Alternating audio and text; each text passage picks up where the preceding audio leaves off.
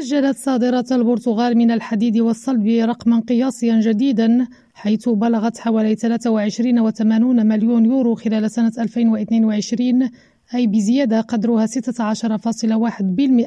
مقارنة بسنة 2021 حسب ما أفادت جمعية الحديد والتعدين والصناعات البرتغالية. وبحسب الجمعية فإنه إذا كانت سنة 2021 تعد الأفضل على الإطلاق مقارنة بالسنوات السابقة فإن سنة 2022 باتت اليوم الأفضل حيث تجاوزت بمقدار 3194 مليون يورو ما تم تحقيقه خلال السنة الماضية. وذكرت الجمعية في بلاغ أنه في شهر دجنبر لوحده بلغ إجمالي الصادرات البرتغالية من القطاع 1706 مليون يورو وهو ما يمثل زيادة بعشرة بالمئة مقارنة بالشهر ذاته من سنة 2021 ولم تمنع هذه النتائج الجيدة التي تم تحقيقها الجمعية من التأكيد على أنه في ظل الوضعية الحالية فإن آفاق الفصل الأول من السنة الجارية يجب بالضرورة أن تعتمد على معايير جد حذرة وإدراك أن استمرار شركة حديد البرتغال كمحرك رئيسي للاقتصاد والمجتمع